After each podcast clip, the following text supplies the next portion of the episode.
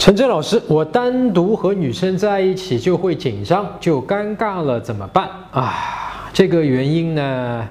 啊，先说内心的原因有两种啊，一种呢是你可能小时候啊受过这种教育，或者说是别人都跟你说，哎呀，男女授受不亲啊，这个你不能对女孩子有什么想法，男人跟女人一定要分开，就是甚至于对性的这块的观念呢，其实你是觉得啊，我要避开了，对吧？就是避讳的这件事情，所以你让你导致你害怕男女关系啊。其实你要正视自己，作为一个男生，你会自然的被女生所吸引，对吧？这是女生自然的被男生所吸引，这是大自然的。一个规律，